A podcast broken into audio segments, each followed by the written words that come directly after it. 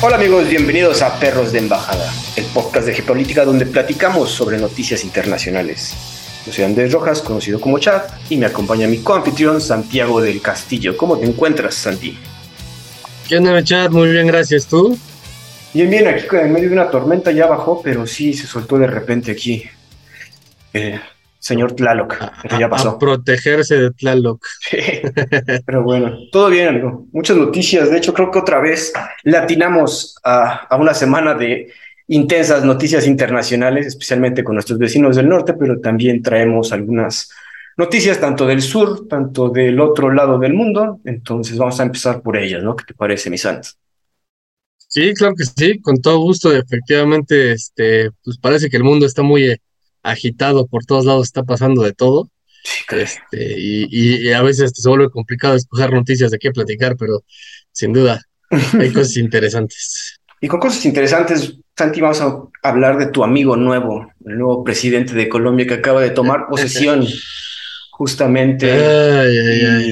varias notas por ahí, como que no tiene memoria, cabrón. o sea, muy, muy incendiarias también de repente. Creo que ahí hubo algo con el rey de España, ¿tú sí lo viste? Sí, sí, sí, es que es, es, espectacular. Es de las pocas cosas que le puedo aplaudir al, al rey Felipe. ok.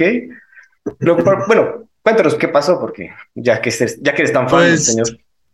Claro, no, a ver, la, realidad es que el señor me da igual. el tema es que pues, la monarquía en España pues ni funciona, ni debería de funcionar, ni debería de existir, ya es, es algo completamente obsoleto, pero pues de vez en cuando los, reyes echan unas buenas puntadas cuando vienen a visitarnos a Latinoamérica y generalmente son muy atinadas cuando se trata de cuestiones de izquierda. ¿Te acordarás del ya cállate? Claro. Hacia el, rey Juan Carlos a Hugo Chávez. Hugo Chávez. Este, pues ahora sucede algo similar con el, el hijo del rey Juan Carlos y con un eh, pues, aparentemente un, un, sucesor ideológico de, de, Hugo Chávez, este, el presidente Petro de Colombia. Claro. Como sabrán, Petro es este, el, nuevo presidente de Colombia y él es de tendencia de izquierda, izquierda eh, bolivariana, por decirlo así, y ya, ya empezó a hacer sus despapalles. Este, como te decía al principio, parece que los latinos no tenemos memoria y nos gusta que nos peguen.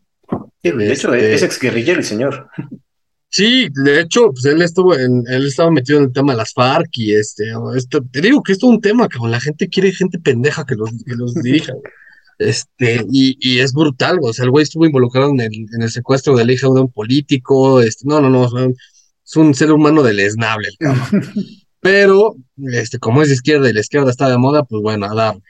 El tema es que en su toma de posesión, lo invitan a la toma de posesión al rey Felipe, y eh, pues Petro se le ocurre la grandiosa idea de pedirle a Venezuela que en un símbolo de hermandad y de amistad para recuperar las relaciones perdidas durante todo el tema del chavismo y de, y de Maduro, porque rompieron relaciones Colombia y Venezuela, Petro está retomando las relaciones colombiano-venezolanas, este, y en un símbolo de amistad le pidió prestada a Venezuela la, la espada de Simón Bolívar, el libertador de América, ¿no? Y pues en esta espada, obviamente todos los, principalmente los sudamericanos, pero principalmente para todos los latinoamericanos, tiene el, el emblema de que es el libertador de América. Él es el que, es como si fuera el Miguel Hidalgo de todo Sudamérica. Él es el que peleó por la independencia de todos los países del sur. Y es venerada como el, no sé, pues, así como... Como un símbolo. sí, es el símbolo más importante de, de la independencia sudamericana. Y entonces cuando Pet, cuando saca la espada, en la que Petro va a, jurar, va a jurarle lealtad a la visión eh, sudamericana, pues todo el mundo aplaude y pues regresa la cámara al rey y el rey pues, queda viendo así como que, pues, güey, yo no lo voy a aplaudir al, a la espada que se levantó en contra mía. Este, es la espada que, que, sí, claro, pues es, este, este, es una espada que representa todo en contra de España. Entonces no le aplaude, este, eso se lo respeto muchísimo porque habla de congruencia histórica este, habla de que, pues bueno, a pesar de que está ahí como, como invitado especial, no necesariamente está de acuerdo con Petro. Y este, y habla de que en este, en este, neta, veces los latinos somos rependejos. Entonces, este, pues bueno, no sé. Pues todo de, entrada, de, entrada, se le criticó mucho que por qué el señor no se levantaba, que era un símbolo nacional, que tenía que respetarse estando de pie. Como dices, pues está haciendo congruencia con la historia Ok, se entiende.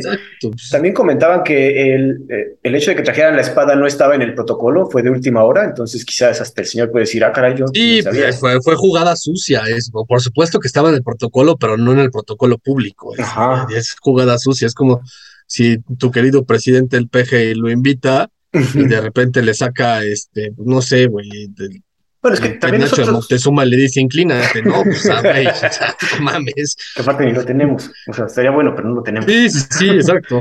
Digo, disculpen la ignorancia, pero yo no sabía que la espada de Bolívar era tan símbolo, un símbolo tan importante dentro de la historia colombiana.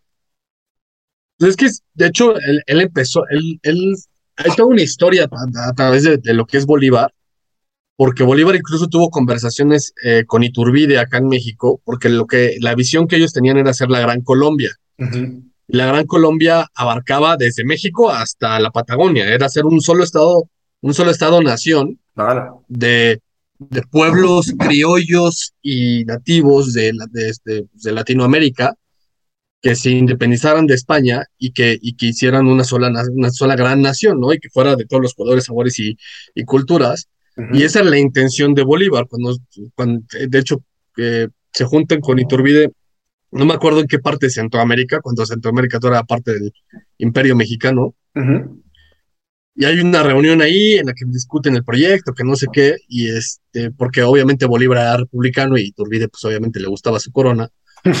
y al final, pues Iturbide medio se ríe de este proyecto de la Gran Colombia, y pues lo manda a Calacas, ¿no? Y ya Iturbide se regresa a su corona, este, a, su palacio y a su, su, imperio acá en México y, ah, y, Bolívar regresa a Sudamérica y empieza con todos los movimientos de independencia que terminan con, con, pues, con divisiones internas que terminan segregando a Venezuela, de Colombia, de Perú, de Ecuador, etc. Por eso casi todas esas banderas tienen la misma, son muy similares, es amarillo, azul y rojo, ¿no? Ah, ok, correcto. Todos esos países son los países que liberó Bolívar del, yugo español, ¿no? Entonces, este, pues sí, Bolívar es venerado como el padre de la patria en todos esos países, como si fuera el equivalente a Miguel Hidalgo, este, que aquí también es, es, una figura controversial desde mi punto de vista, pero pues bueno, es el equivalente del padre de la patria. El padre de la patria. Correcto. Bueno, bueno, al final de cuentas, el rey sí se levantó para despedir ya cuando se estaba saliendo la espada. Es lo que también le dicen. Qué bueno. Digo, el señor es congruente, como dices, por lo menos.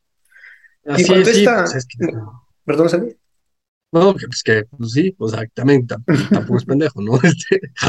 Ahorita también comentaste que ya por fin están viendo otra vez relaciones entre Colombia y Venezuela, ¿no? estamos viendo que ya cada uno eh, señaló quién va a ser su embajador, dónde van a estar, su, entonces ya, bueno, ya tenía mucho tiempo que estaban rotas las, rotas las relaciones. Y yo no me acuerdo cuándo fue el año. Me parece que todavía estaba vivo Hugo Chávez ah. cuando se rompieron relaciones y Colombia mandó de regreso a sus, porque de hecho lo que, si no, puede que esté equivocado, pero según yo lo que pasó es que el gobierno venezolano determinó que, que los diplomáticos colombianos eran personas no gratas y les dio un espacio de 48 horas para abandonar el país. a partir de ahí se rompieron relaciones y, ya, y no había embajadas uno del otro y se, se, peleaban. Obviamente, los gobiernos colombianos de los últimos años habían sido de tendencia derecha, eh, con el, el super apoyo de Estados Unidos y obviamente con el intento de bloqueo que estaba intentando hacer Estados Unidos a la política o pseudo política venezolana, pues los colombianos apoyaban, ¿no? Y ahora, pues con este baboso de Petro, este terrorista asesino de infeliz mal parido, este, pues bueno, ya, ahora sí que sí, yo te quiero mucho, hermanos colombianos, y no se dan cuenta de la cantidad de venezolanos que llegaron huyendo a Colombia a vivir porque estaban viviendo el terror en Venezuela, ¿verdad? Pero sí, ahora sí es una, en términos diplomáticos, es una eh, esta reanudación de relaciones diplomáticas y de mutuo reconocimiento político. Exacto. Es por eso que se informó la designación de Félix Plasencia para el embajador ante Colombia y en, del lado de, Colombia, Petro informó que el ex senador Armando Benedetti va a ser el nuevo embajador de Colombia en Venezuela. Pues bueno, por lo menos están, siendo esos vecinos y compartiendo semejante frontera es un paso, es un paso importante, yo creo, para el plan de, de Petro, especialmente si viene de esa tendencia izquierdista. Conviene tener al vecino izquierdista por lo menos ahí de apoyo, ¿no? Pues sí, el tema es que toda Latinoamérica está llenando de izquierdistas, este, Eso y, también es un y, todo- y toda Latinoamérica se está llenando de quiebras económicas y de, y de- es lo que pasa cuando tienes un gobierno de izquierda. La realidad, desde mi perspectiva, es que la izquierda es súper necesaria siempre, o sea, siempre debe de existir un, un movimiento de izquierda, Pero estas mamadas que, tienen- que nos fascinan a los latinoamericanos de poner terroristas este, eh, como, como Petro en, en el gobierno, güey, este, se me hace lo más irónico del mundo, ¿no? Entonces, pues sí, efectivamente, eh, como bien plantea ahí el mapa que, que muestras, este, México, Venezuela, Colombia, Perú, Bolivia, Argentina, bueno, y Centroamérica, ni se diga, tienen ahorita gobiernos de izquierda, y eh, Brasil, Ecuador, eh, Guatemala tienen gobiernos de tendencia de derecha. Eh, bueno, Brasil de un poco hasta de extrema derecha, el Bolsonaro está medio loco también. También. Este, ese, ese sí es medio dictadorcillo también. Oye, bueno, Entonces, eh, pues vean, ten- no sé cuántos, no, sé tendencia. es la, la- la- Ah, la- la frontera entre Venezuela y Colombia, pero sin duda comparten una, una frontera bastante importante. Y además es, es un, es, es casi el estrecho entre el Atlántico, el Caribe y el Pacífico, ¿no? Aquí nos mencionan que la frontera es de 2.219 kilómetros, pues sí, te digo que es amplia, o sea, sí se necesita, sí es mucho espacio y hay Sí. que cubrirlo por lo menos con buenas relaciones. Ahorita que ves que De, de hecho, este- te- hay, hay unas partes que, te- que están en conflicto entre los dos países. ¿eh? Hay que, va a ser, va a ser muy interesante cómo, cómo resuelven ese tema, porque hay Venezuela es el país de Sudamérica que más eh, conflictos de, de reconocimiento territorial tiene. Ah, en serio. Inclusive en Venezuela, ellos te enseñan un mapa de lo que ellos dicen que es Venezuela, y tú lo ves y dices, no, esto no tiene nada que ver con lo que a mí me enseñan, ¿no? Es algo, o sea, lo, con lo que dice Wikipedia, si quieres, ¿no? Porque Claro. inclusive Venezuela reclama creo que el 80% del territorio de Guyana, Ah, la- este, y hay un conflicto ahí territorial medio importantillo en el sur de, de la frontera, que va a ser interesante a ver, a ver cómo tornan ese, ese tema eh, eh, ahora con las nuevas relaciones. ¿no? Claro. Yo iba a comentarte antes de esto, bueno, que también fue a partir de la elección de tu, de tu abuelito AMLO, como que se empezaron a, a votar todos los gobiernos de izquierda, ¿no? En el sur. No, de hecho, eh, esto empieza desde antes.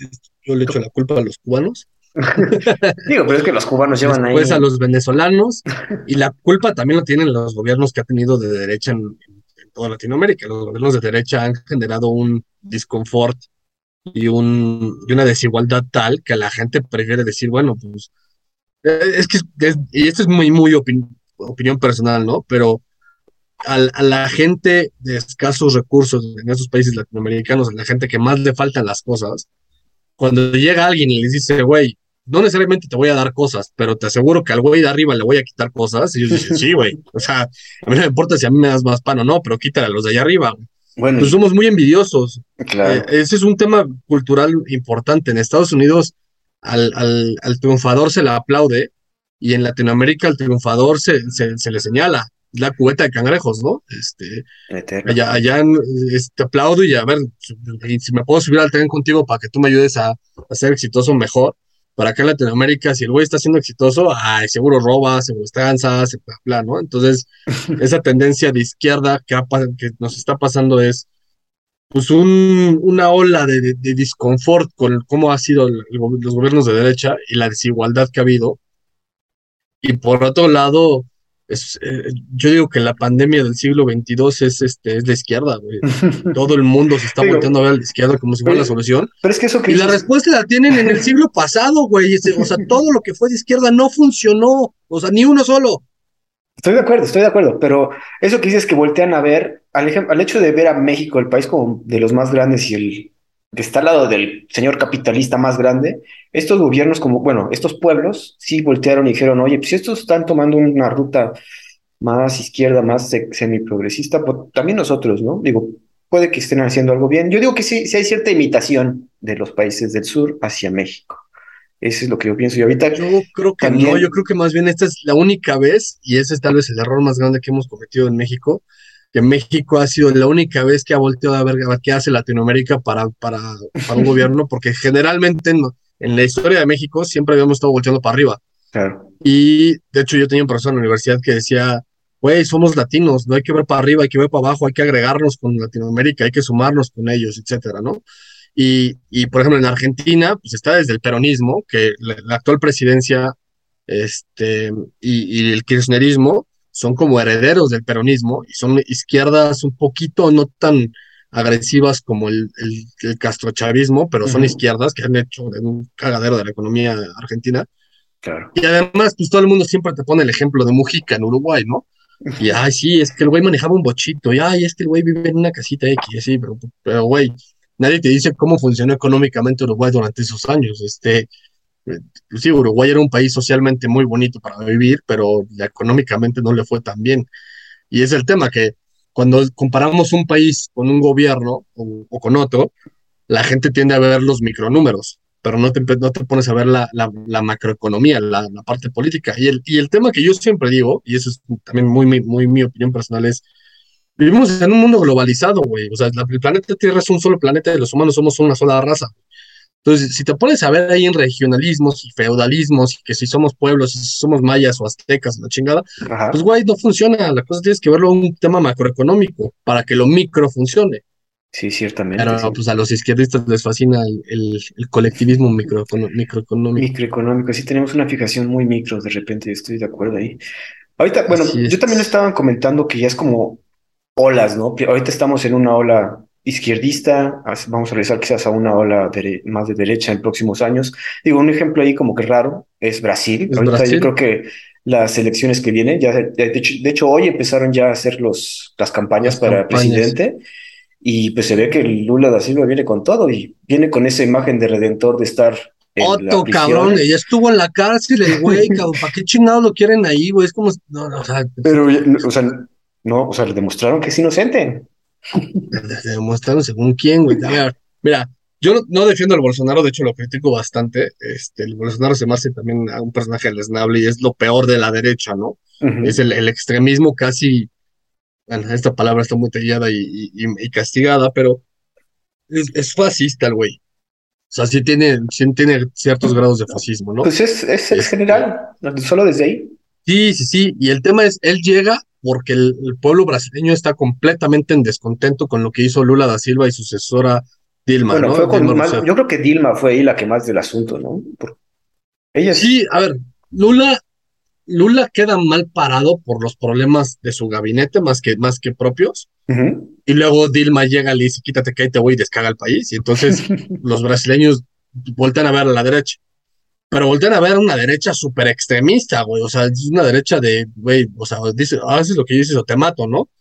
Y es, por ejemplo, lo que pasa en El Salvador con Nayib Bukele, ¿no? El, Nayib Bukele te dice, güey, pues mira, en 50 años, este, El Salvador tenía 50 asesinatos al día y hoy conmigo tienen cero asesinatos al día, ¿no?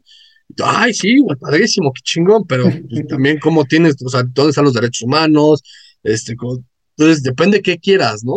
Claro. ¿Qué estás, hay siempre en, política internacional y en política, siempre hay esta dicotomía de qué prefieres tú como persona ceder, tu libertad o tu seguridad. Y en torno a eso es cómo, cómo vas a, elegir un gobierno.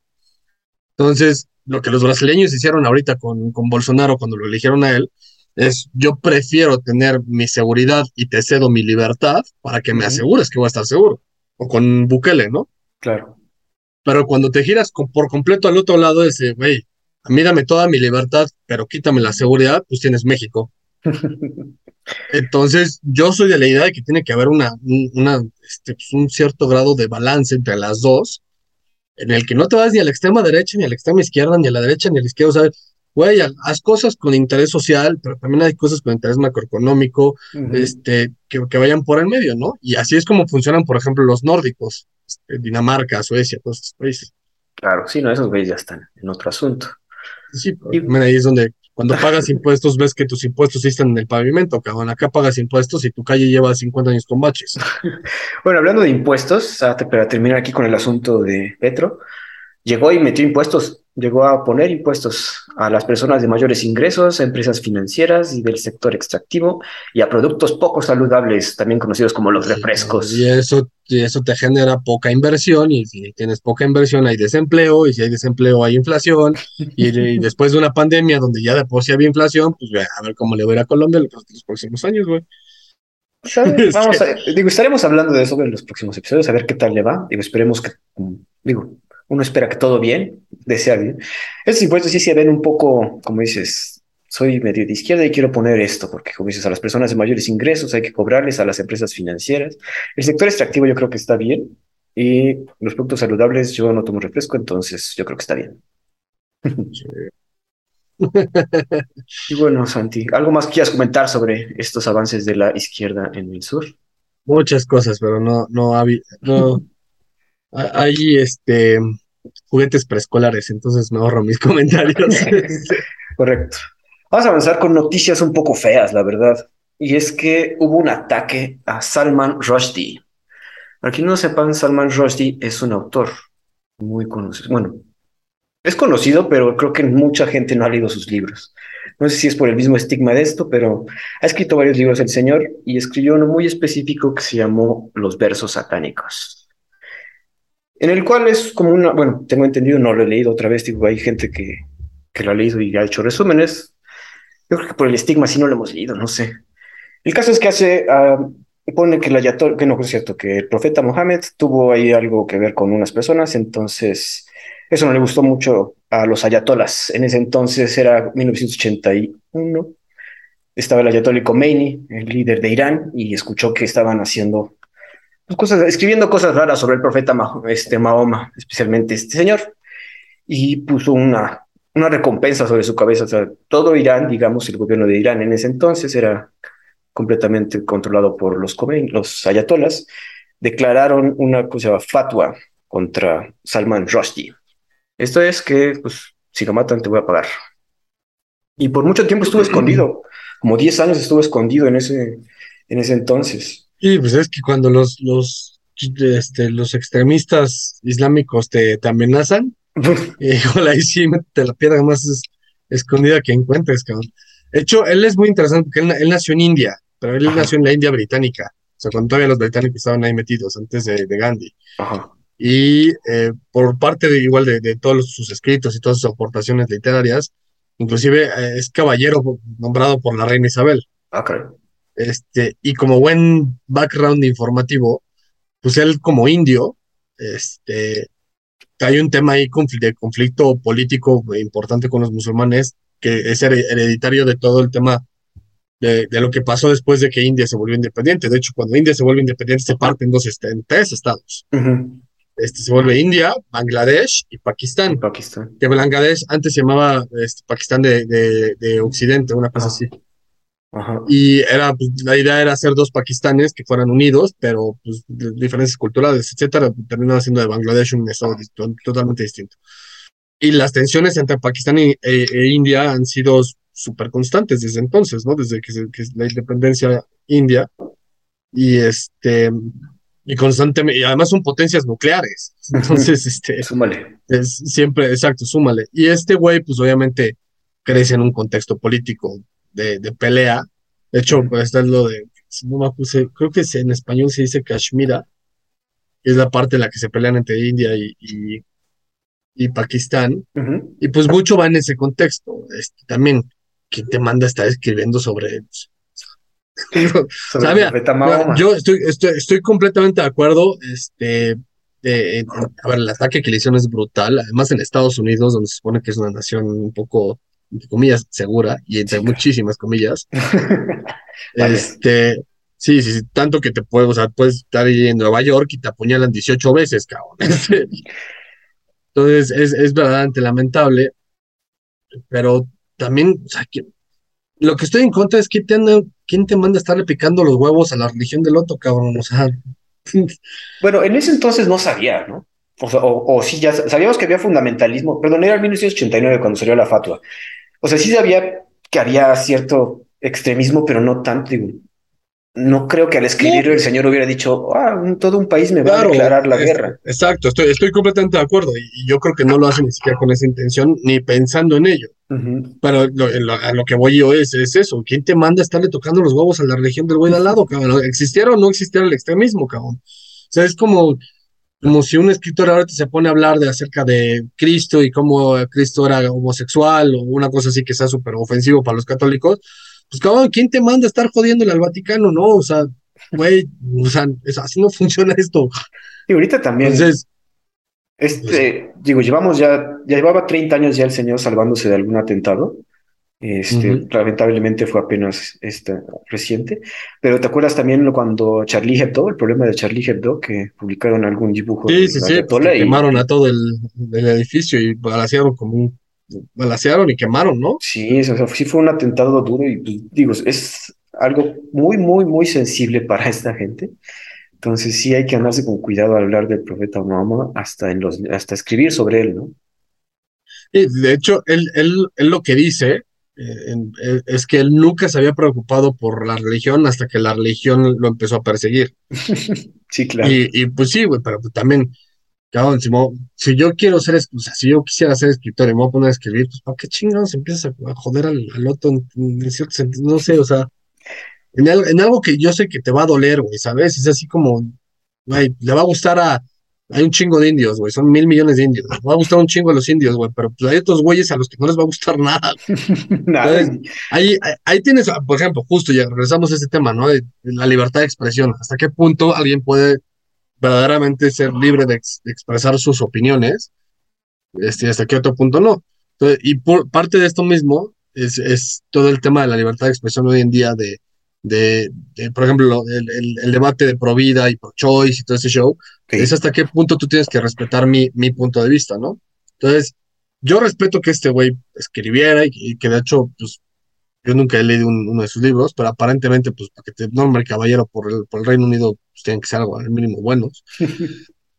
y creo que está bien que, que se defienda la libertad de expresión, pero cabrón, tampoco o sea, ¿qué te metes ahí a la cueva del lobo, Y no, y no, bueno, no la ignorancia, pero quizás no podía haber pedido perdón entre ellos. Digo, oigan, perdón, ya no, no quería hacerlo. No, porque tampoco se trata de eso, güey. O sea, no sé, yo, yo estoy muy conflictuado con ese tipo de cosas. O sea, es, en lo personal, ah, para mí es, nadie, no, tú tienes que pedir perdón por tus ideas, pero tampoco te mames a joder al de al lado, ¿sabes? Este, eso sí. creo que no estaba jodiendo, pero sí. La amenaza fue en serio, después de 30 años se cumplió, digo, y estamos viendo que la fatua ofrecía dinero, empezó con un millón, pero fueron incrementándose ya 3 millones casi por, por, por, asesinar aquí al señor. Sí, sí, sí. De hecho, su libro estaba prohibido en India, en India, güey. en India, ¿por dónde es? Digo, ya agarraron al señor que lo atacó, este, también el gobierno de Irán ahorita sacó una recientemente un comunicado que él no tuvo nada que ver, que el gobierno de Irán no tuvo nada que ver con este ataque, fue solito, pero pues, suceden las cosas, ¿no? Desligándose completamente de manera diplomática de este atentado. De acuerdo. Bueno, pero lo bueno es que se está recuperando el señor, no murió, a pesar de que lo apuñalaron tanto en la cara y en el cuello. También qué, qué calidad de vida va a tener el pobre güey. ya, ya, estaba mayor, güey. O sea, ya estaba grande. En esa cantidad de apuñaladas y además donde te las dieron, este, tu calidad de vida disminuye dramáticamente si la sobrevives. es correcto. Bueno, vamos a quedarnos en esa parte del mundo, ¿te parece, Santi? Porque también ahorita está duro el conflicto palestino-israelí. Creo que tú traías ahí como una idea de lo que está. Bueno, yo también tengo idea. Han mandado cohetes de los dos lados. Casi siempre ganan los de Israel. Entonces, ¿qué sabes de eso? Mira, este es un conflicto muy complicado. Si fuera sencillo, ya se habría resuelto. Este, pero tienen dos milenios, milenios peleándose estos güeyes y y pues por más que todo el mundo intenta resolverles el problema, este, terminan agravándolo más. Y es el cuento de nunca acabar. Y, a ver, este tema, yo lo he pregonado desde hace muchísimo tiempo, este tema se va a acabar el día que uno extermina al otro. Así, güey. O sea, no creo que tenga solución nunca. O como pintan las cosas, yo creo que van a ser los israelíes los, los que exterminen a los palestinos, pero me puedo equivocar. El tema principalmente, y todo radica, al menos el conflicto actual, tiene su, su antecedente más cercano al, fin de la Segunda Guerra Mundial.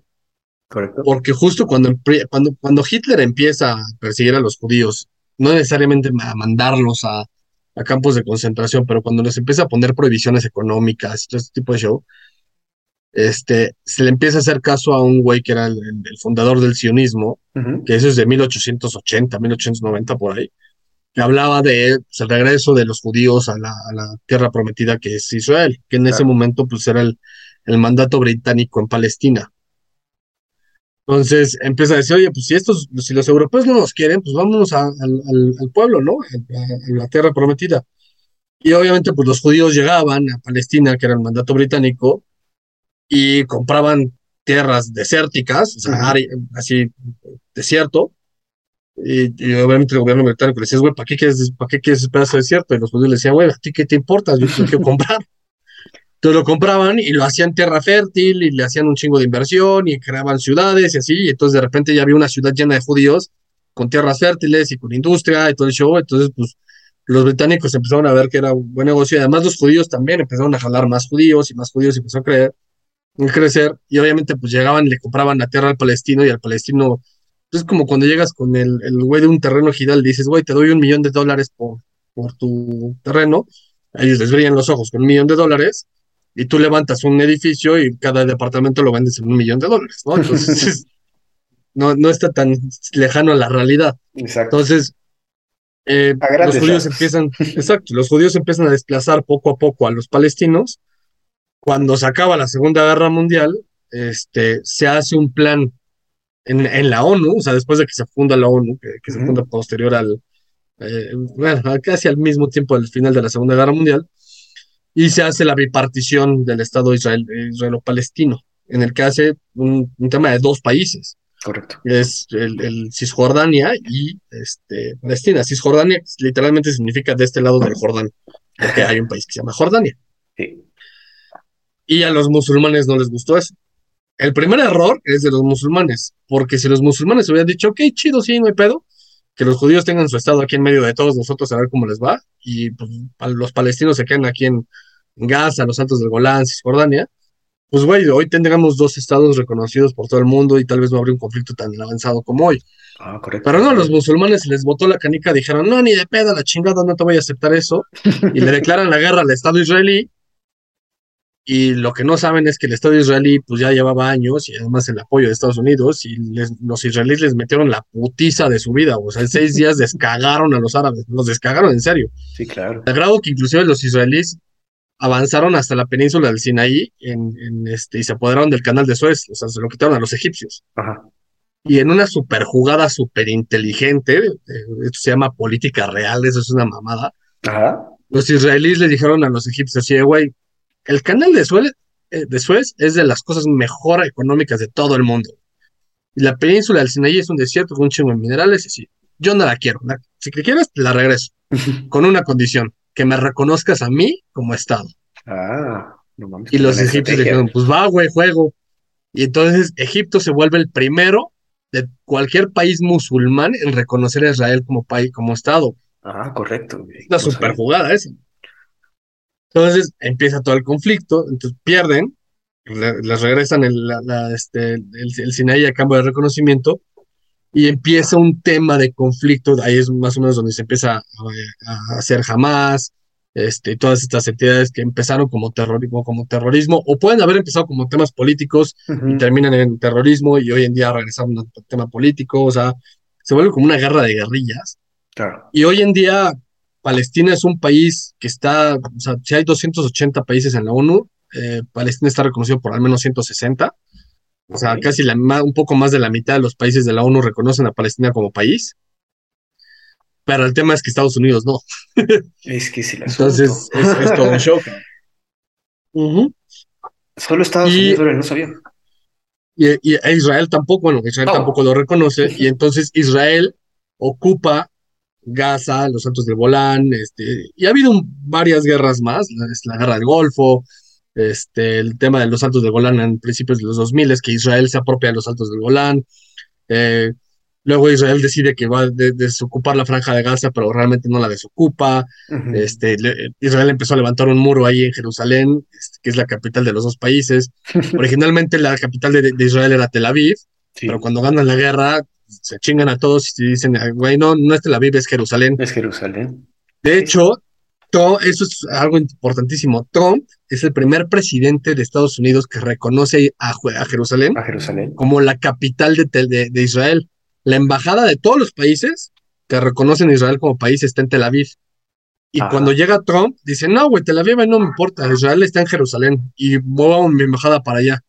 Y eso desemboca en un pedo brutal, güey. es un tema de, porque Jerusalén no era parte del de, plan de partición. Ah, ese sí fue una noticia cuando decidió, pues no por sus regalados, sino sí había un movimiento ahí diplomático de tener de su parte a Bibi Netanyahu. Entonces dijo, oye, ¿qué te parece si hacemos una embajadita aquí en Jerusalén y así avanzamos esta ocupación que no es ocupación? Que estamos de acuerdo que sí, Israel se sigue expandiendo y sigue este, ah, tomando lugares. Como dices, de cierta manera pagando, de cierta manera no, nada más llegando. Y lo que hacen es que lo, compran y llegan. Un, lo, mismo pasó en Texas. Este, Texas era de México y llegaban los gringos y le compraban la, tierra al gobierno o a los mexicanitos que estaban ahí.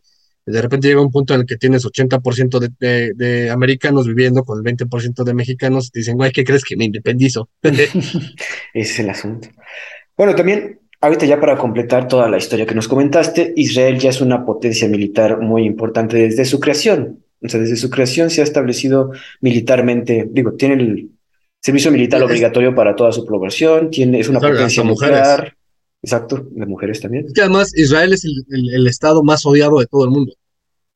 odiado, pero ¿tú crees? O sea, más bien es como el que sabemos que está ahí, pero hay que... No, güey, o sea, Israel es el país más odiado de todo el mundo, ¿no? o sea, no hay ningún país que tenga tantos güeyes en contra de ellos. Y además tiene la desfortuna de estar en medio de la de, la, de, los güeyes que más los odian. Más los odian. O sea, tú puedes decir, güey, yo soy mexicanito que no me caen bien los, los israelíes, ¿no? Pero pues tú estás del otro lado del mundo, güey, ¿no? Estos güeyes se fueron a meter al, a la boca del lobo, en donde pues está Jordania, Egipto, Siria, Líbano, Irán, Irak, este, Azerbaiyán, eh, vaya, todo el mundo que te odia y les pones una bandera en medio y dices, güey, esto es mío. Este, y obviamente esto tiene un background muchísimo más importante, ¿no? Obviamente Israel, eh, Israel se forma desde antes de, la Segunda Guerra Mundial. El tema de Israel, los, los judíos vienen de ahí. Claro. así es su tierra prometida, pero pues, también los, los, palestinos también están ahí. O sea, es, es, es, un tema muy, muy complejo que no tiene una, una salida real. No, no. El que esté de un lado está mal y el que esté del otro también está mal. Este, los pro-palestinos están mal y los pro-israelíes están mal. Este, porque ahí es un complejo histórico muy complicado. Y además, los israelíes lo hicieron bien, güey. O sea, lo hicieron comprando la tierra, güey. o, sea, digamos que legal, 100%. Sí, lo que está mal es cómo reaccionan ahorita y sobre reaccionan sobre ciertas cosas. Y que la, la ONU hoy en día los reconoce como potencia ocupante en Gaza y en Cisjordania. Ah, Eso se desde el 2006, creo. Después de los 2000, este, hubo un tema ahí que en la ONU ya se, se hizo una resolución con el voto neutro de Estados Unidos, en el que se reconoce que Palestina es un Estado-nación, eh, pero no, no, no, es que no es Estado-nación, es un Estado ocupado, es un Estado ocupado por la potencia ocupante, que en este caso es Israel. Claro. Pero hay Todas esas resoluciones de la ONU son bien cuidadosas en no reconocer a Palestina como un Estado-nación y no a reconocer a eh, como Israel como, como el Estado em, con derechos sobre esos territorios. O sea, esos son los mejores, en términos diplomáticos, los mejores documentos que vas a encontrar son los de la ONU en torno a ese conflicto. sí, porque tienen que ser específicos, como dices, si no, cualquier cosita, cualquier coma se les va. Se les va y, vale, sí, ya valió que es. Y lo importante aquí también es como como mencionas, es el apoyo gringo, 100%, ¿no? Por eso se le permite, como dice, está en medio de todos sus enemigos, por eso le permito tener un buen ejército, por eso le permito tener armas nucleares. Digo, además, el tema del Consejo de Seguridad, cualquier miembro permanente del Consejo de Seguridad tiene voto y cualquier, con un voto en el Consejo de Seguridad que esté en contra, se jode todo. Exacto. Y eso, por ejemplo, aplicó para ahorita la de, la de Ucrania, ¿no? La, invasión a Ucrania, pues todos dijeron, sí, igual la condenamos, pero Rusia dijo, no, yo no la condeno, se la pelan, la ONU no puede hacer nada. No puede hacer nada, claro. Exacto. Entonces, y es lo mismo aquí, este, todos, todos los países del Consejo de Seguridad en ese momento, que son cinco miembros permanentes y los demás son, son rotativos, Ajá. Este, todos en ese momento dijeron, no, güey, sí hay que hacer algo, pues, sanciones contra Israel, una mamada así, lo que se te ocurra, y esto sí dijo, no, pues ya valió que es. Valió madre de resolución. Ah, qué conflicto. Bueno, también esto resulta en diferentes ataques entre los dos países, ¿no? En este caso, Palestina es más ataques terroristas y pues responde un ejército 100% armado con una parte tienen este que sistema antimisiles. tienen la tecnología de punta los israelíes, estamos de acuerdo, ¿no, Santi? que además tienen la lana de todo el mundo para desarrollar toda la tecnología que quieran. Y el problema más grande de los palestinos es que están divididos entre ellos, güey. o sea, el, problema más grande para ellos es que ni, siquiera entre ellos se ponen de acuerdo. No. por un lado estaba la ULP, por otro lado está Hamas. Entonces, y todos tienen nociones distintas de qué es lo que quieren y no hay una autoridad con la cual negociar. por ejemplo, tengo entendido que la ULP, este, la Organización para la Liberación de Palestina, tiene el control de la franja de Gaza. Pero el líder de ULP está peleado con el líder de, del que tiene control en Cisjordania, Se odian entre ellos, están peleados, no se hablan. Entonces, es, güey, así de cabrón, ayúdense a ayudarlos. No, se pueden ni unir ustedes. Sí, y luego Yasser Arafat, que era el güey más líder de, de Palestina, y que el güey sí tenía relación con Netanyahu, y Bill Clinton logró varios acuerdos ahí con ellos en los noventas y así, pues se muere el cabrón y no, o sea, no dejó una estructura bien definida y se acabó todo el movimiento, Entonces... Bueno, el chiste también es que jamás es como que la más conocida, pero hay varias células ahí terroristas que se dedican a lanzar cohetes hacia Israel, básicamente, ¿no? Muchos, casi todos, son interceptados por su llamado Iron Dome, su domo de hierro, su sistema antimisiles que los ubica y los tira fácilmente, ¿no? Pero hay unos que sí pasan y llegan a pegarle alguna, algún buzón de algún israelí, ¿no? Entonces, pues, como dice Santi, pues oye, me pegaste aquí un buzón, yo le voy a aventar el triple de cohetes a una ciudad que creo que está desocupada o que nada más es como para asustar y esos misiles, a pesar de que son los más precisos y todo, y, y no tienen la intención de dañar civiles, pues terminan dañando civiles, ¿no? Así es. Y de hecho, también a veces el tema es que es es un tema muy complejo, honestamente. Y por ejemplo, ahora salió la noticia de que unos misiles de Israel este, cayeron en zonas civiles de, los territorios palestinos y se chutaron a cinco niñitos. este, entonces, obviamente, cuando son niños, pues también la apariencia explota y, y aquí, aquí es, es, este, es un poco el, también de, noticias amarillistas por todos lados. Es que también es un uso, ¿no? Usar todas estas, usar pues los cadáveres de niños y quieras o no, para...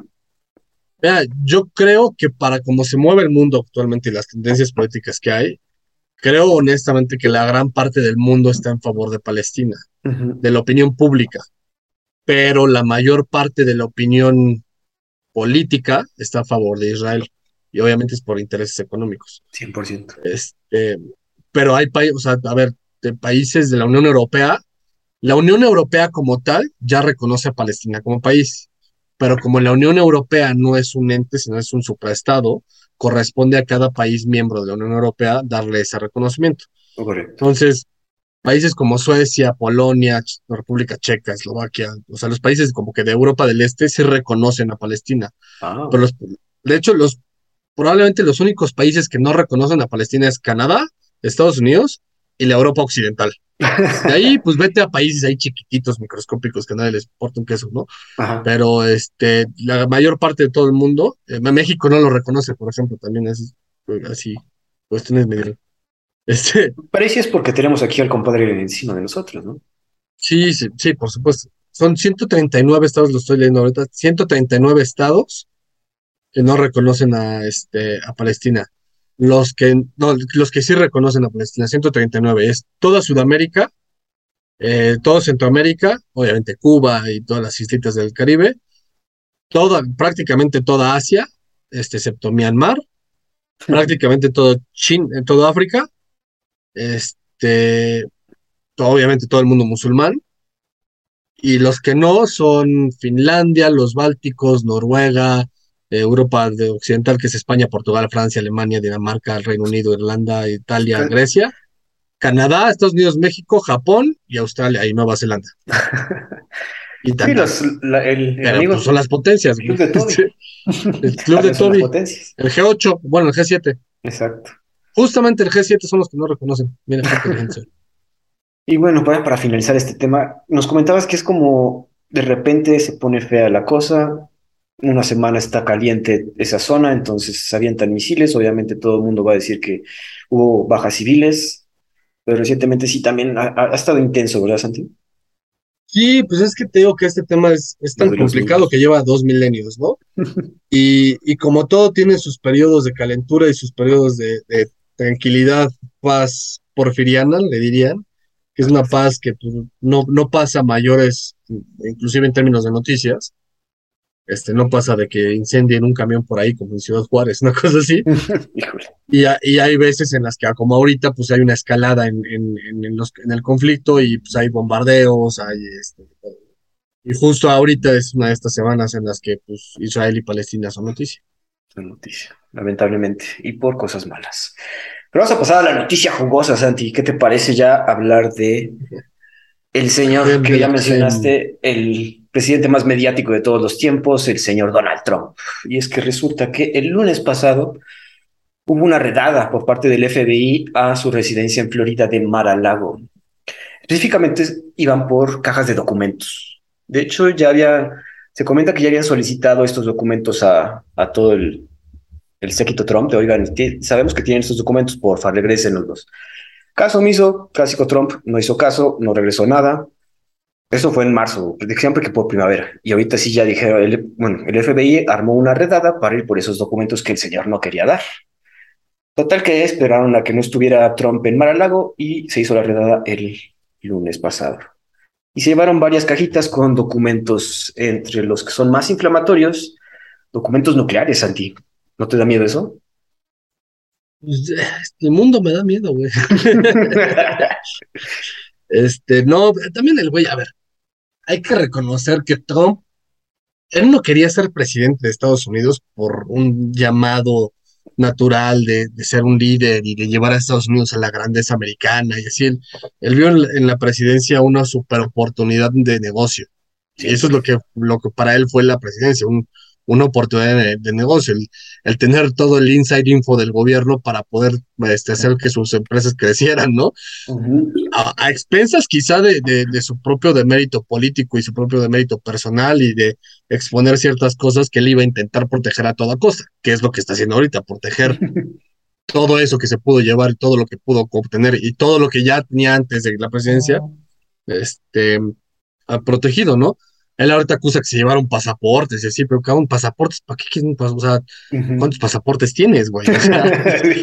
¿no? Este, eh, y, y el tema es que pues están, ¿cuántas veces él dijo, ah, yo, yo voy a publicar mis, este, mis, mis tax returns, ¿no? Mis, mis, tax declarations y todo este show de, de, sus impuestos, y nunca lo hizo. El güey es un gran jugador de palabras, este, y este tipo de cosas solamente generan, desde mi perspectiva, echarle gasolina a las llamas de todos sus seguidores, que son generalmente gente de, extrema derecha en Estados Unidos. Este, mucho blue collar, mucho white trash, este, asquerosos. Entonces, pues este el, güey lo, super aprovecha porque esto es el principio de su campaña para la reelección. Este, no olvidemos que Trump eh, estuvo solamente cuatro años, pierde la reelección contra Joe Biden pero en, la, bueno, en las reglas de, las elecciones en Estados Unidos tú puedes tener hasta ocho años de, presidencia. Claro. Entonces, este podría ser uno de esos curiosos y solamente una vez en la historia ha pasado en Estados Unidos que un presidente es presidente en dos términos distintos, o sea, dos términos alternados. Ah, ah como dices, sí, esto un, es un canalla, la verdad. Pero a ver, sí se llevó los documentos. ¿Para qué te llevas esos documentos si no es para hacer algo malo? O sea, ¿qué necesidad tenía él de llevar esos documentos? Te digo, mencionan que de hecho están, tienen, bueno, la posible violación a la ley de espionaje, presunta obstrucción a la justicia y manejo criminal de documentos de gobierno. O sea, ahorita, a partir del lunes pasado, y esto le encanta ahorita a los medios gringos y a los medios de todo el mundo, como ya tenemos otra vez a Trump haciendo de las suyas, vamos a sacar toda la información que tengamos. Si de repente se pateó un perro en Maralago cuando estaba saliendo el FBI, se va a hacer noticia. Entonces, como dicen de los pasaportes, dijeron, oye, es que se llevaron pasaportes míos. Y pues todos dijeron, oye, ¿cómo que pasaportes? Pues ¿cuántos tienen? Es esa pregunta. Y después el FBI tuvo que decir, porque hasta eso el FBI, el, porque aparte puso al director del FBI, Trump fue el que lo designó, Christopher Wray sí, el tema es que Tom a veces se le olvida que hay gente que, que sí, sí, sí tiene esa noción. En Estados Unidos es muy bueno para esto de, de, de, hacer las cosas eh, por amor a la nación. Entonces, a veces, pues, a pesar de que tú tengas una ideología a favor de uno o de otro, cuando te designan, pues tu, primer patrón es la nación, no claro. tu, jefe, ¿no? Y es lo que está bien hecho, ¿no? Digo, que se lleven a que los federales, en serio, se ve que hubo un plan con jueces, o sea, si no cualquiera firma una orden de cateo contra un expresidente, o sea, sí el señor este Merrick Garland es el que está viendo este, este asunto y que dijo, oigan, pues yo sí di la autorización para que porque si hay cosas ahí de sensibilidad importante y de hecho ahorita todos esos documentos que aparte, aparte los encontraron en una caja fuerte, o sea, sabían bien dónde estaban esos documentos, entonces también comentan ahí que hubo un insider diciendo dónde estaba todo el asunto. da miedo, ¿no? también da miedo, pero prefiere saber que no, que, que no tiene los códigos nucleares, que tiene cosas no tan sensibles. Y de hecho ahorita, bueno, el FBI tiene una chambota porque todos los que entraron en, eh, a Maralago en ese periodo donde estuvieron esos documentos ahí, ¿qué va, cómo, ¿cómo sabes quién, quién tuvo acceso? O sea, ahorita ya pidieron también las cámaras de quién tuvo acceso a, esos cuartos. Es, es un, quizás como tú dices, yo, es una reelección. O sea, ¿tú crees que sí se va a reelegir después de esto? ¿No crees que sí ya le están tirando a la, a la raíz a tumbar? Yo creo que sí se va a presentar, pero acuérdate que en Estados Unidos tienen todo el tema ahí del... Eh, de, las nominaciones del partido. Claro. Eh, los super PACs y todo este show, ¿no? Y pues este, los electores escogen a su candidato. Entonces, y, al final los electores escogen al presidente. Entonces, es un tema, es un sistema un poco complicado que se diseñó para las 13 colonias y funcionaba muy bien para las 13 colonias, pero pues hoy en día ya tiene sus, sus adaptaciones, sin duda. Este, es un sistema muy complejo. Eh, puedes ganar en cantidad de votos, pero no ganarte la presidencia como le pasó a al güey este de, ¿cómo se llama? El, del, cambio mediático. Al Gore. Ajá. Este, le pasó a, también a Trump, creo que ganó, cuando ganó él perdió el voto. Sí, el voto popular, ganó El Exacto. Eh, pero bueno, a ver, es, creo que se va a lanzar para la, la nominación republicana. Ella que la gane, yo creo que ya la tiene más compleja. Yo creo que ya no la tiene tan fácil, entre comillas, como la tuvo la vez pasada. Sí, ¿no? Este, la vez pasada le pusieron al, al Rubio y al, este, ¿cómo se llama el tejano este? Ted Cruz.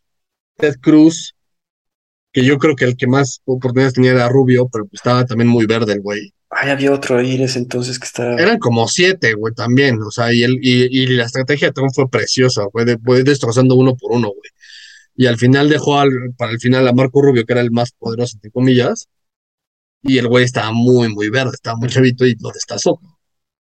Entonces, había también por ahí un, par de mujeres. Este, ahora, también los republicanos, ¿a quién pones, güey? Pues se habla nada más de, de Santis, pues el de, el de Florida nada más. Sí, y seguramente el Marco Rubio, el Ted Cruz sigue muy vigente, por ejemplo, el Marco Rubio le ha bajado, este, pero pues, no sé, o sea, yo no lo veo. Yo, yo sí yo sí pienso que ahorita sí ya están tirando a, a tirar la candidatura. O sea, sí, después de que el FBI te está investigando por espionaje, o sea, eso ya no, digo, y hay que ver como que, el, estadounidense promedio en qué tiene más fe, ¿no? En las instituciones como el FBI, en los partidos, en... Pues mira, el, el tema de las, de las instituciones estadounidenses es, tan fuerte que ya tiraron a un presidente. A Nixon lo tiraron las instituciones. Y, esa es una historia bien chistosa para los gringos porque todo empezó por, o sea, él iba a ganar las elecciones, güey, se las iba a llevar de calle, Entonces él empieza con un tema ahí de, de suspicacia porque él, él, él, sospechaba de todo el mundo, esa es su naturaleza. Y empieza con el tema de las grabaciones contra un güey que, con el que iba a perder. O sea, Nixon se iba a llevar la elección de calle. Este, y ese tipo de pendejadas. De hecho, gana la elección de calle, se la lleva, pero por mucho. Pero ya en, su segundo periodo es cuando lo tiran por una pendejadota. Este, entonces, pero es, esa fortaleza de las instituciones que a veces es envidiable, ¿no? instituciones bien planteadas que se lo pueden tirar. No dudo que sí pueda surgir un tema de, investigación que tire a Trump y que incluso lo lleva a un tema legal, pero tampoco dudo que haya un tema ahí, este... Que lo salve. Es que tiene muchas cosas encima. Tiene todavía, o sea, tiene la investigación del January 6, del 6 de enero, ¿no? Del Capitol Riots. Tiene sus pedos en Nueva York, que recientemente fue a hacer su, de hecho es la primera vez que se presenta ante un juez a dar su, su versión de los asuntos y 100% declaró la quinta, que la quinta enmienda, que la quinta enmienda tiene que ver con que no te puedes incriminar a ti mismo declarándote. Sí, es el I plead the fifth. Ajá, entonces, y entonces, pues oye, si no, si vienes a declarar que no puedes declarar, digo, nos sacas de onda. Y eso, es, sí, pero eso, pero eso legalmente no te, no te limita. Eso es, eso es lo que está, lo que es brutal de esa enmienda, que, es muy buena, muy buena enmienda, pero tú no puedes este, incriminarte a ti mismo. Entonces, eh, si él no se puede incriminar a sí mismo, entre comillas, y no puede hablar y tiene el derecho de no hablar, este, entonces eso quiere decir que no lo limita y entonces él se puede presentar.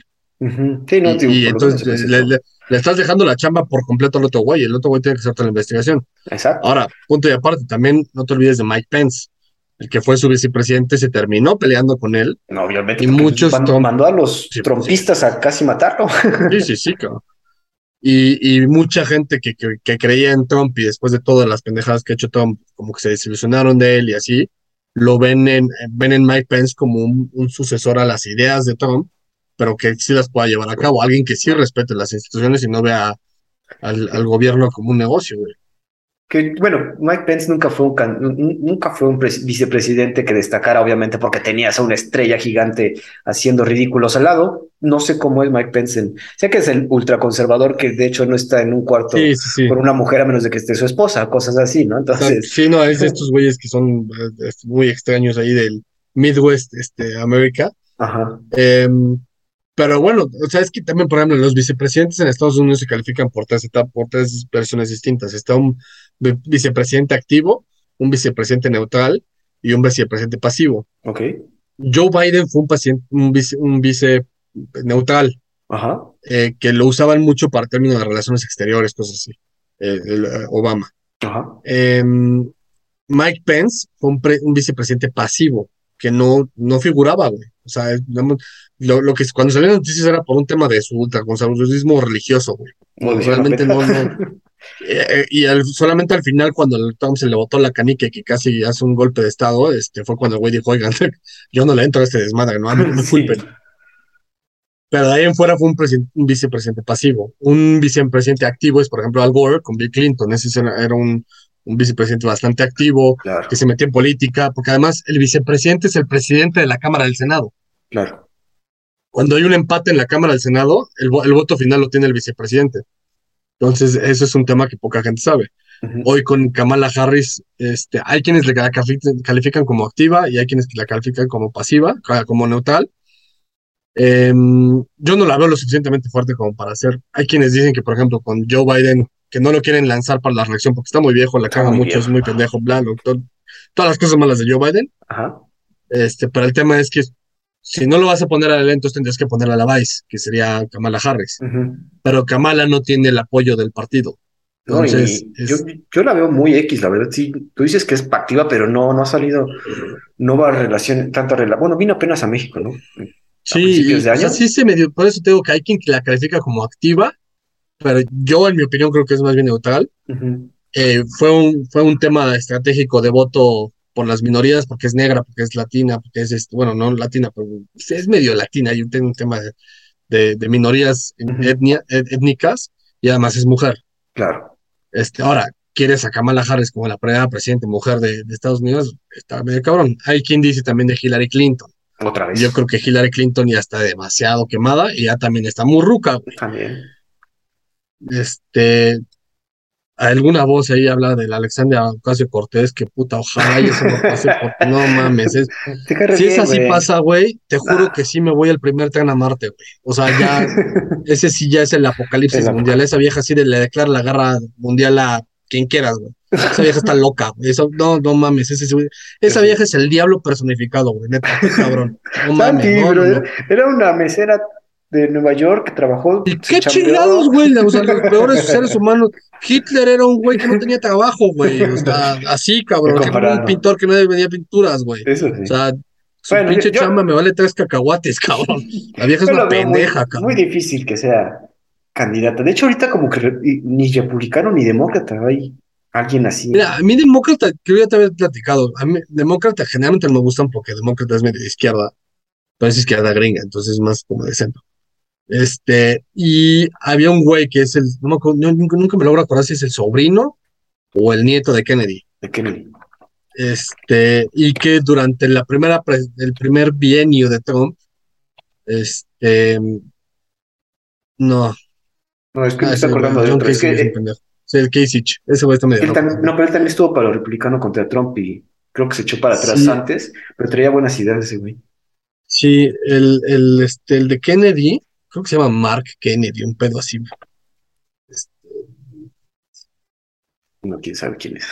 Pero bueno, ahorita te digo. ¿qué te digo? no, no, tenemos nadie ahí dibujado que no podemos comentarlo. Y es, bueno, no es nuestro país. es que este güey era la cara del Partido Demócrata, Joe Kennedy III. Yo creo. creo, ¿eh? No, no, para mí, no me suena.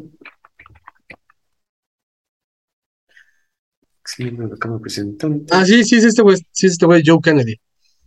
Ese era como el representante de la cara demócrata en cuenta de cuando, cuando Trump hacía su Address to the Nation, es como el, el, informe presidencial, este güey era el que hacía el, contrainforme. Ah, correcto. Que eso es una tradición allá en Estados Unidos. Pero después como que algo pasó, seguramente algo le encontraron, alguna cosa así, el güey bajó la cara. Este, y entonces se volvió más, este, más, pasivo y menos, menos proactivo. este, yo creí que ese güey se iba a lanzar en algún punto para, para algo más grande, este, pero no. Entonces, ese, ese por el lado demócrata. El lado republicano, este, mira, honestamente, Mark Rubio no me molesta, tiene ideas ahí medio raras. Marco Rubio tiene ideas medio raras, pero, pero no me molesta y creo que lo más, lo, lo, mejor es que es una, una derecha, entre comillas, que es el, el polo opuesto a la derecha trompista. Eso sí, porque también hay que tomar en cuenta que al salir incluso de la presidencia Trump, se adueñó del Partido Republicano y lo, digo, por un rato hasta ahorita. Hasta ahorita fue cuando ya dijeron varios, incluso ya está a Fox News ya le está dando la vuelta y diciendo, oye, creo que ya no estamos de tu lado, ya, ya le están tirando después de, este, de esta redada. Entonces ya está perdiendo cierto poder por fin, después de un año, año y medio de, de, salir de la presidencia, porque había incluso secuestrado el Partido Republicano y veías declaraciones de los republicanos que decías, híjole amigo, otra vez sigues con eso, no puedes encontrar otro si sigues lamiéndole las botas aquí al señor Don Trump. Sí, no, a ver. No, pero además lo secuestró desde el Tea Party. Hace, eh, el Tea Party ya prácticamente no existe porque absorbió eh, el Partido Republicano esa, esa noción. El Tea Party era un partido dentro del Partido Republicano. O sea, tú eres del Tea Party, eras del, Partido Republicano, pero era el ala más extremista. Era, con Sarah Palin. Ajá, era la gobernadora de Alaska. Este, y él como que se apropió de esa noción, los destazó por dentro y, y los, los metió al, al, Partido Republicano de lleno. Entonces, pero convirtió al Partido Republicano en una, un engendro ahí político de extrema derecha muy, muy loca. Este, y que lo único natural que terminó pasando fue Bernie Sanders, que, la contracara del Partido Demócrata, un, estúpido que no tiene ni idea de, de esos de de temas sociales y de economía, pero cree que sí porque es medio popular y habla de, de echarle la mano al de al lado. respeta al tío Bernie, es buena onda. No mames, ese güey es otro pendejo, es como la de Caso Cortés, güey, estúpida, cabrón. Pero sigue, sigue. Este, y eh, eso es lo que provocas cuando generas un partido eh, republicano lo suficientemente a la derecha, es que al del otro lado, el del demócrata, le, generas una respuesta lo suficientemente a la izquierda para contrarrestarlo. Eso es lo que me gusta del bipartidismo gringo. El bipartidismo gringo sí es muy de contrapesos. Claro. Entonces tú tienes a un Trump y entonces sale un, Sanders. Tienes un Joe Biden y sale un Marco Rubio. Este, no sé, cosas, con un Obama, ¿no? Este. Hay que ver, güey. ahorita yo no lo veo tan eh, claro, pero bueno, veremos, porque tendremos que cubrir las elecciones gringas, obviamente. Este, sí, sí, sí. Santi, ya para terminar y para regresar aquí con tu compadre Trump, ¿qué sigue para él? ¿Tú crees que sí van a investigar, le van a, lo van a, lo van a llevar a juicio, lo van a condenar. Yo creo que él definitivamente lo que quiere es poner su plataforma para buscar la reelección. Y eh, esto es lo que pasó ahorita de Mora Lago, lo va a hacer como para poner su plataforma de, ya ven, el, este, el establishment me está persiguiendo porque no quieren que yo les diga la verdad. es que este, no puede ser que, bueno, otra vez con ese cuento, pero bueno. Sí, pues sí, ese cuento vende, todos los presidentes de izquierda de Latinoamérica lo usan. Ah, yo, yo sí espero que el FBI se ponga las pilas, que todo el Departamento de Justicia gringo demuestre que tiene. Ahora, dependerá un poco de esa parte. Este, dependerá de lo que, de, lo que aconteza, ¿no? Este.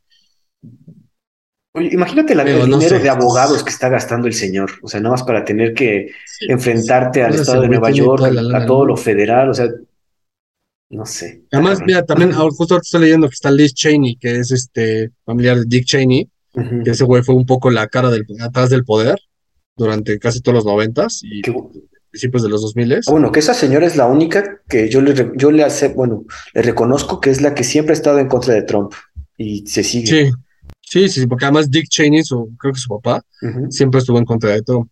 De hecho, fue el que le dijo, ese güey está loco. Pero sí, esa señora, Pero pues mira, no sé, yo creo que, a ver, como todo, son dos cosas. el güey sí logra la nominación republicana, que ya de ahí a que la gane no es otra historia y eso será otra, otra conversación.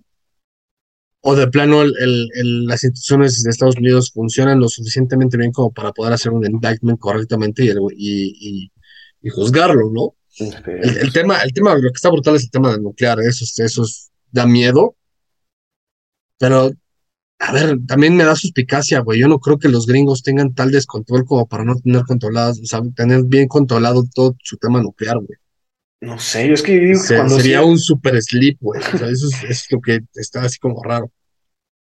No sé, yo sí lo veo posible. Yo digo, es los chismes que surgen ahí en Twitter, pero sí alguien salió a decir que yo fui este encargado de los registros de la nación y pues sí está muy cabrón lo que hizo este güey porque hay que estar, o sea, no puedes así nada más decir que esos documentos están desclasificados, sino hay que llevar todo un procedimiento, llevarlos a archivar, llevarlos a, escanear, sellarlos, o sea, así todo un protocolo. Entonces, y este güey se los saltó y se los llevó. ¿Por qué? Porque estaban en la Casa Blanca y se le ocurrió.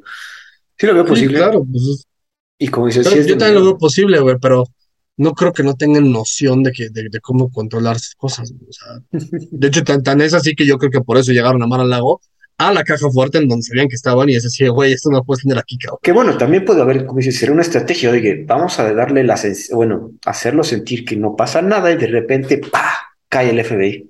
No sé, quizás también fue estrategia. Sí, Pero bueno, Santi, yo creo que con eso terminaríamos el episodio de esta semana. Estuvo bueno, vamos a seguir hablando, amigos. Santi. Sí es. Estés muy bien, nos escuchamos y hay que estar atentos a todo lo que se en el mundo. Nos vemos la siguiente semana en Los Perros de Embajada, amigos. Hasta luego, amigos. Nos escuchamos todos.